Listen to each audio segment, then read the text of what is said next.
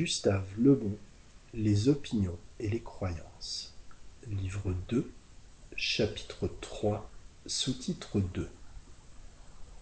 La psychologie inconsciente et les sources de l'intuition. Les sentiments n'entrent dans la conscience qu'après une élaboration automatique accompli dans cette très obscure zone de l'inconscient, qualifiée aujourd'hui de subconsciente, et dont l'exploration est à peine commencée. Les états intellectuels, conscients, étant les seuls facilement accessibles, la psychologie n'en connut d'abord aucun autre. Par des voies indirectes, mais assez sûr, la science moderne a prouvé que les phénomènes inconscients jouent dans la vie mentale un rôle souvent plus important que les phénomènes intellectuels. Les premiers sont le substratum des seconds. On peut comparer la vie intellectuelle à ces petits îlots sommet d'immenses montagnes sous-marines invisibles. Les immenses montagnes représentent l'inconscient. L'inconscient est en grande partie un résidu ancestral. Sa puissance tient à ce qu'il représente l'héritage d'une longue série de générations qui chacune y ajoutèrent quelque chose. Son rôle, inconnu autrefois, est devenu si prépondérant aujourd'hui que certains philosophes, comme James et Bergson, y cherchent l'explication de la plupart des phénomènes psychologiques. Sous leur influence, a pris naissance un mouvement anti-intellectualiste très marqué. Les adeptes de la nouvelle école finissent même par oublier un peu que la logique rationnelle seule permit d'édifier les progrès scientifiques et industriels générateurs de nos civilisations. Les recherches qui sont arrivées à doter le subconscient d'une telle importance ne dérivent pas de spéculations pures, mais de certaines expériences accompli d'ailleurs dans un autre but que celui de soutenir des argumentations philosophiques. Je mentionnerai parmi elles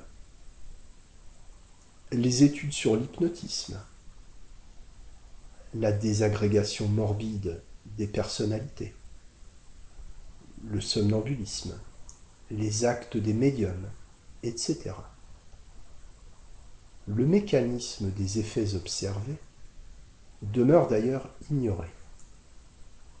En matière de psychologie inconsciente, aussi bien du reste que de psychologie consciente. Il faut le plus souvent se borner à de simples constatations.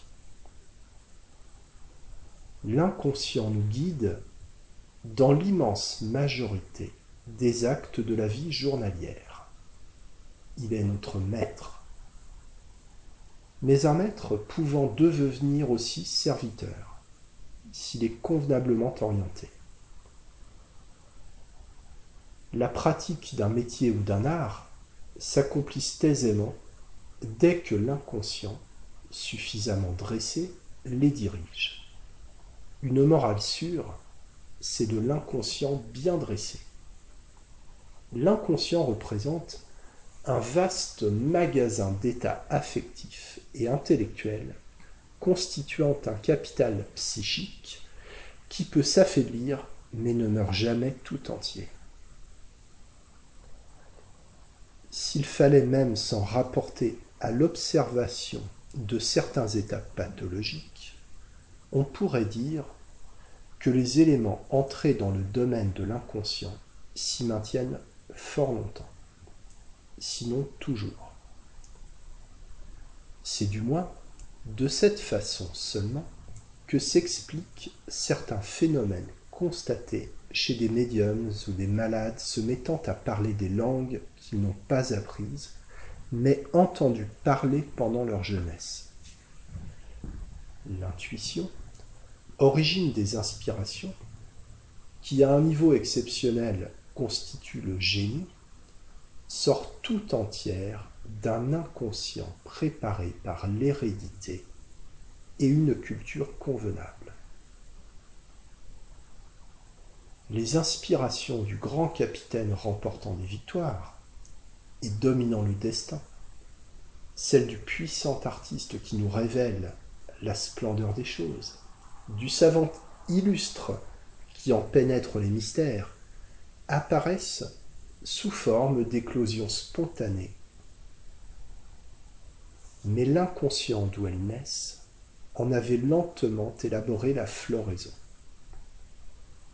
Bien qu'ils puissent être provoqués par certaines représentations mentales d'origine purement intellectuelle, les sentiments se forment dans le domaine de l'inconscient. Leur lente élaboration peut avoir pour terminaison des manifestations soudaines, éclatant comme un coup de foudre, les conversations religieuses ou politiques, par exemple. Les sentiments élaborés dans l'inconscient n'arrivent pas toujours à la conscience, ou n'y parviennent qu'après différentes excitations. Et c'est pourquoi nous ignorons parfois nos sentiments réels à l'égard des êtres ou des choses qui nous entourent. Souvent même les sentiments, et par conséquent les opinions et les croyances qui en résultent, sont tout à fait différents de ceux que nous supposions.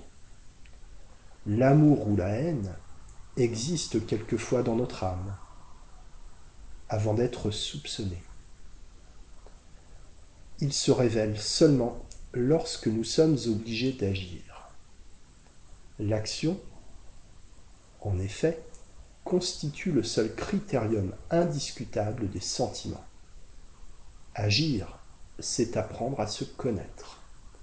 Les, opinions formulées restent de vaines paroles tant qu'elles n'ont pas l'acte pour sanction.